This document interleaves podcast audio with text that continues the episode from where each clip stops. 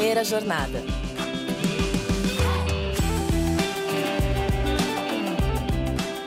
Salve, salve! Sejam todos muito bem-vindos a mais um episódio do Primeira Jornada, um programa papo reto feito pela SPM que te ajuda a escolher uma carreira e refletir sobre o seu futuro profissional. Eu sou a Zá Coelho e estou aqui para te acompanhar na descoberta desse universo de possibilidades e caminhos do mercado de trabalho. O ensino médio ficou para trás, você já decidiu que carreira pretende seguir. Para isso, escolheu o curso mais adequado e a melhor faculdade depois de encarar a prova do Enem ou vestibular. Pronto. Hora de dar adeus à pressão dos últimos anos e relaxar, certo? Não é bem assim. A vida universitária é um momento de novos e grandes desafios. E é exatamente sobre eles que a gente conversa com a Ana Cláudia Fleck, que é psicóloga, professora da SPM Sul e coordenadora da Academia de Professores, e a Vanessa Passarelli, coordenadora do Departamento de Futuro e Carreiras do Colégio Bandeirantes.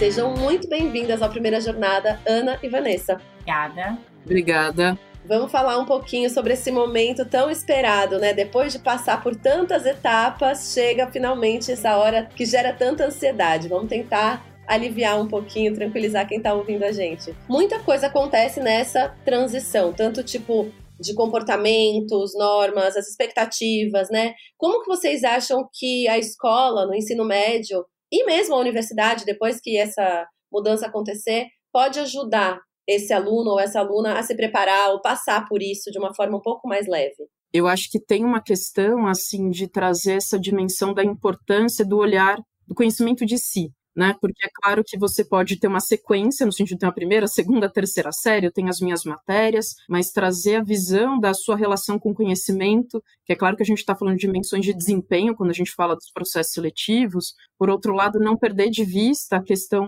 né, da relação com o conhecimento que eles têm, né, isso das matérias, porque isso pode promover ou ajudar em relação né, um ganho de autonomia quando eles chegarem na universidade, porque até hoje mesmo eu estava falando isso para algumas alunas, então não se trata só de se preparar para o processo seletivo, mas é o conhecimento acumulado que vai ser um ponto de partida que vai facilitar a sua entrada na universidade. Outra coisa extremamente importante que a gente traz é não só a seleção de cursos, né, ou de eventualmente um curso ou mais de um curso, mas a seleção de faculdades. Então, quando a gente está pensando nessa transição, a gente está falando de uma experiência universitária, porque a formação ela não se dá apenas em sala de aula. Então, é desde eu conhecer uma grade curricular, comparar grades curriculares, é, eu posso ter eletivas, eu tenho optativas livres, como é que funciona o estágio nesse lugar que eu vou estudar? Né? Tem uma dimensão de pesquisa, né? Tem a questão que até a Ana trouxe muito bem, que aí vem do processo seletivo, oferece bolsa, oferece financiamento, como é que funciona né, para que eles possam ter mais segurança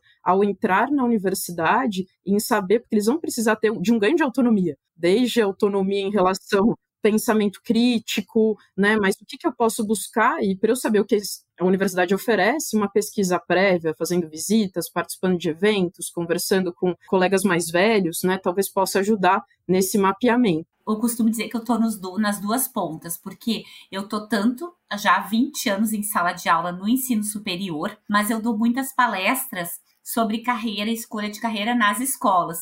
Então é muito interessante porque a gente vê que essa linha é muito tênue. Então, como a Vanessa disse, hoje a gente vê as escolas com projetos fantásticos que eu não tive oportunidade, né? Algumas décadas atrás, por exemplo, de pensar no autoconhecimento.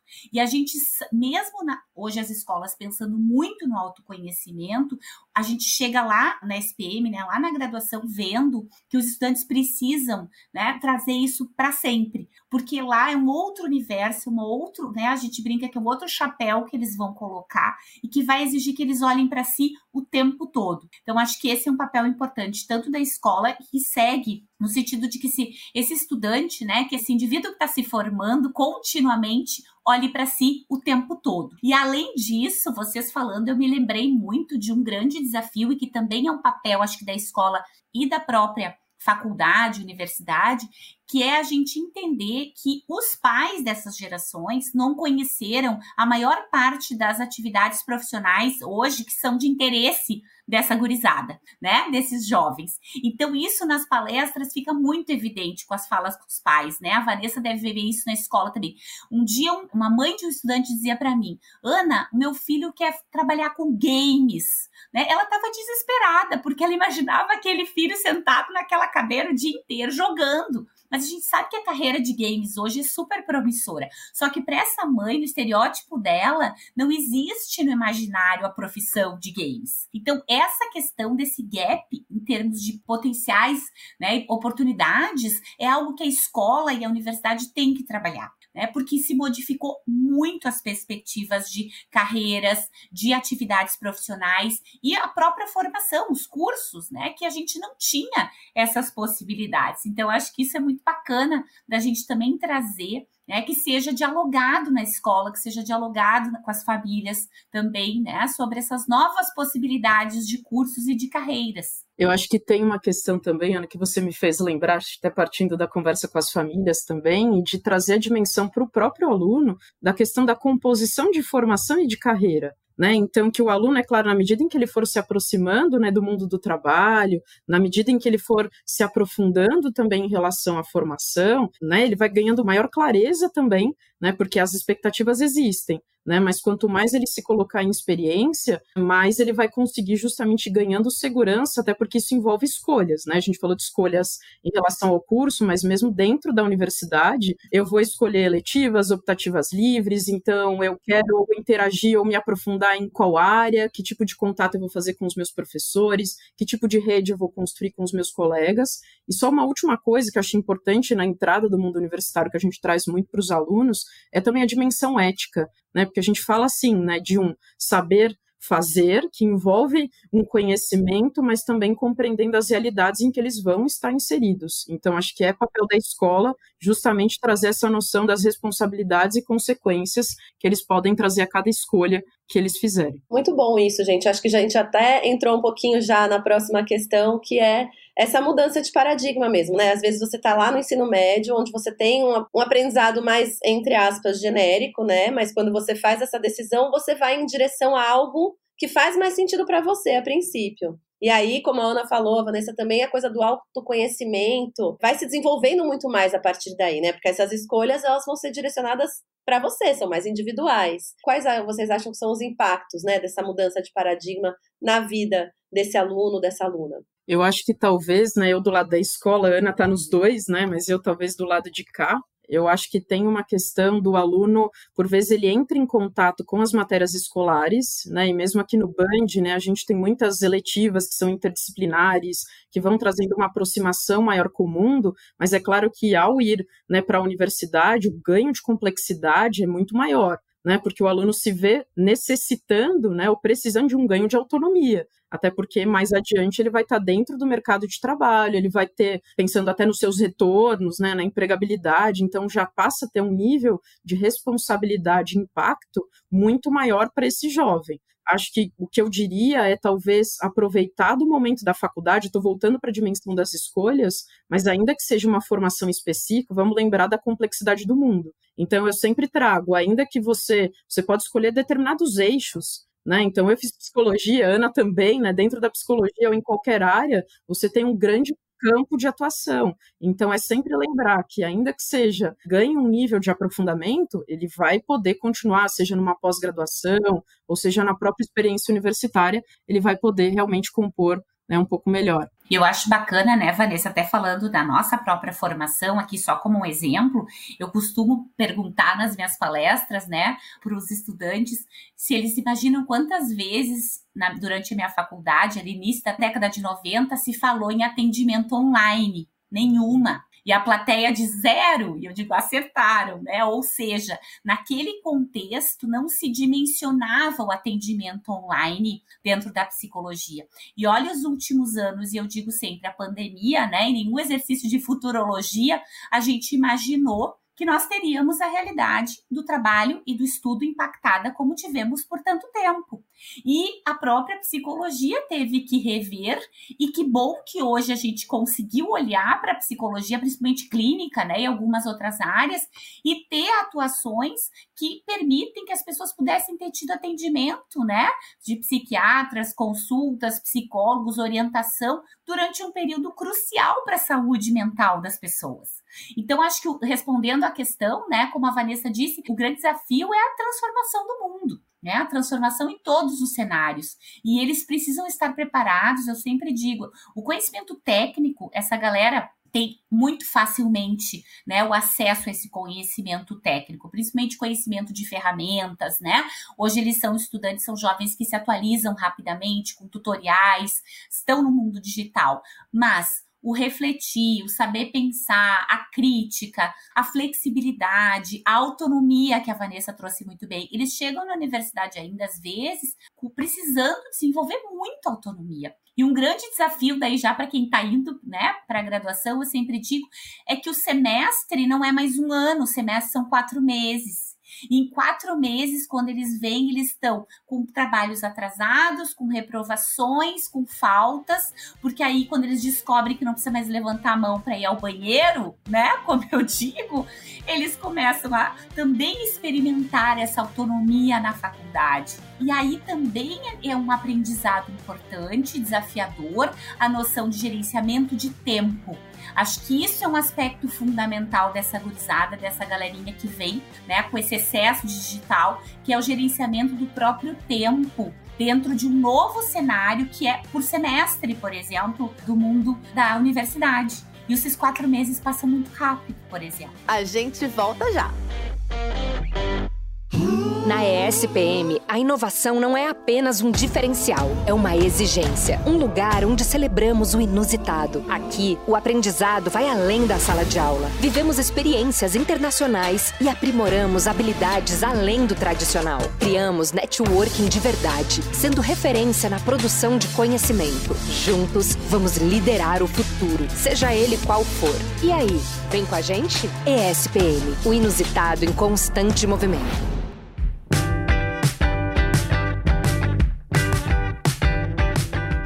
E até nessa coisa que a gente está falando, né, sobre o aprendizado constante, autonomia, autoconhecimento, pode ser que aconteça dentro desse processo uma falta de identificação, né? O aluno ou a aluna podem falar, gente, eu achei que eu tinha escolhido alguma coisa que fazia sentido. Isso acontece muito e eu acho super importante a gente poder rever os nossos caminhos, né? O autoconhecimento, ele é um processo que não é linear. Como que a gente faz para tentar lidar com essas frustrações, as dúvidas, às vezes o peso da responsabilidade que é colocado né, pela família também, pela sociedade? Como que a gente pode deixar esses meninos e meninas mais seguros, né, para poder rever essas escolhas, mudar caminho? É algo que é falado no ensino médio, é falado na universidade, é importante falar sobre isso. O que, vocês acham? Eu acho que talvez da parte da escola, né, a própria adolescência, mas não só a adolescência, ela é permeada por crises né? E eu costumo trazer para eles que as crises, elas nos trazem boas perguntas, que talvez não podiam ser feitas antes,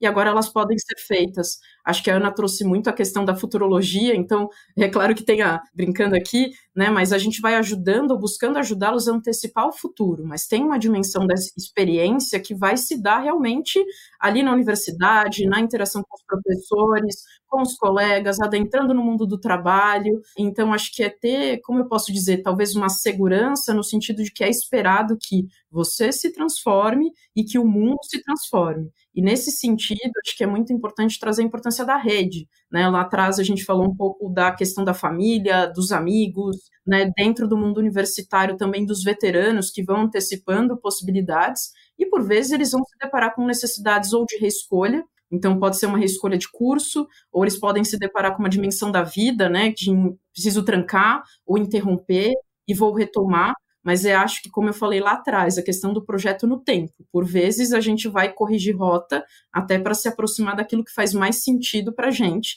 É claro, sem desconsiderar né, as dimensões de como se sustentar nesses períodos, alguns com mais, outros com mais desafios em relação a isso, mas essa dimensão da rede, acho que era o ponto que eu queria é, trazer, como ela é importante nesses momentos de frustração, dúvida, de deixar as questões de suspenso, digamos assim. Isso. E a gente tem visto, né, que para além do ensino médio, eles chegam no curso superior, no ensino superior, ainda com muita imaturidade.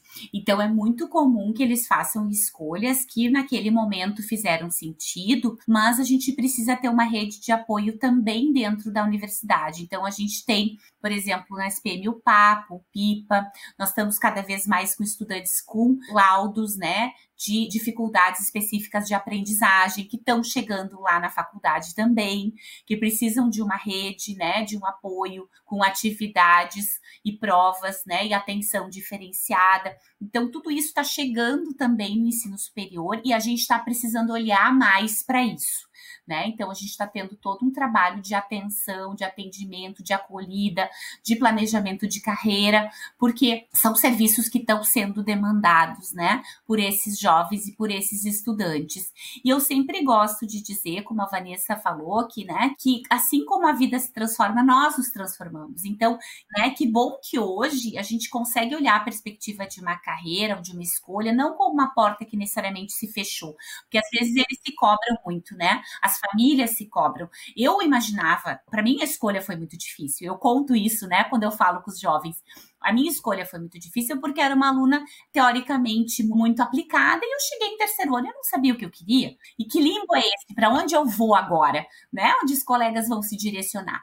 E que bom que hoje a gente pode olhar isso como oportunidade, né, de se conhecer e de pensar que se essa porta nesse momento ela vai se encostar, não necessariamente eu vou deixar de lado aquilo que eu aprendi, porque as carreiras estão se relacionando, estão se imbricando. Então, hoje nós temos médicos empresários, nós temos médicos com clínicas, nós temos professores, psicólogos, psicólogos, professores, né? Nós temos pedagogos trabalhando com empresas e com negócios, nós temos as pessoas e as carreiras múltiplas e se redirecionando. E eu acho que isso alivia. Quando a gente fala sobre isso com eles, isso alivia. E eu sempre digo, né? eu acho que a gente tem que pegar um pouco mais leve, mas ao mesmo tempo também entender que às vezes falta tolerância à frustração, né? Que eles começam a reprovar, ah, eu tenho estatística, eu tive estatística em psicologia, eu tive que passar pela estatística e eu tive que enfrentar a estatística. E eu separei as caixinhas das exatas e das humanas quando eu fiz a minha escolha. Mas eu tive que passar por duas estatísticas. E não é por isso que eu vou abandonar a psicologia. Então, acho que nesse sentido também é trazendo essas reflexões, porque às vezes vem a fantasia lá do ensino médio que eu vou escolher uma carreira, né, Vanessa, um curso, e eu só vou fazer o que eu gosto, né? Então agora eu vou ser feliz. eu vou ser feliz. Aí tem português, tem que escrever, o jornalista tem que escrever, o comunicador tem que saber escrever bem. Ah, mas que eu não quero mais português. Não, mas, né? Então, o, psicólogo não precisa de estatística, né? A gente tem economia em todos os nossos cursos na SPM, né? Eles têm que saber economia. E aí eles têm uma certa frustração inicial. Mas eles precisam também olhar um pouco e pensar né? O que não significa que o curso superior vai ser só aquilo que eles gostam, né? Assim como nada na vida, né? Nem o trabalho é perfeito, nenhum tipo de trabalho é perfeito, né? Acho que essa questão que vocês trouxeram aqui tem muito a ver com esse processo de desenvolver a maturidade, de se conhecer, né? É muito legal uh, a gente poder também falar sobre exemplos para tranquilizar quem está ouvindo a gente, né? Eu sempre dou exemplo aqui que eu me formei em fonoaudiologia e hoje eu tenho uma produtora de música. E é muito doido porque tem tudo a ver em algum ponto disso, como a Ana falou, você não fecha portas, elas se encostam. E o que você aprendeu nunca é perdido, né? E então, acho que é esse equilíbrio mesmo que vocês falaram. Talvez você encontre matérias que não, não fazem sentido para você naquele momento, mas dá um tempinho também, baixa a ansiedade para ver, porque aquilo lá na frente pode te ajudar muito. Ao mesmo tempo que dá para mudar o caminho também, gente. Dá certo, você pode ser feliz. E acho que tem só uma última coisa que me ocorreu, não perder de vista o sonho. Porque como a gente falou, às vezes esse projeto é no tempo, porque a gente está falando de um Brasil com diferentes realidades, para os jovens que estão nos ouvindo. Então, por vezes, às vezes eu vou ter o desafio e vou para o meu primeiro emprego, mas ao mesmo tempo o sonho fica no horizonte. Então, estar perto daqueles que te lembram, né, de você, né, em relação a esses valores, em relação a essas projeções, porque a gente só pode se sonhar quando esse sonho é compartilhado e às vezes a gente precisa se lembrar, caso contrário a realidade ela acaba trazendo muitos desafios. Então, se lembrar dos sonhos. Muito bom, gente. Eu acho que, inclusive, foi muito inspiradora essa conversa. Agradeço muito por todo o conhecimento que vocês dividiram aqui. Acho muito importante a gente ter também mulheres no lugar de vocês, com um olhar humano para isso. Com certeza, quem está ouvindo a gente vai olhar com mais carinho para si mesmo, para esse caminho que é tão bonito, né? Agradeço muito, gente, pelo papo. Obrigada. Obrigada.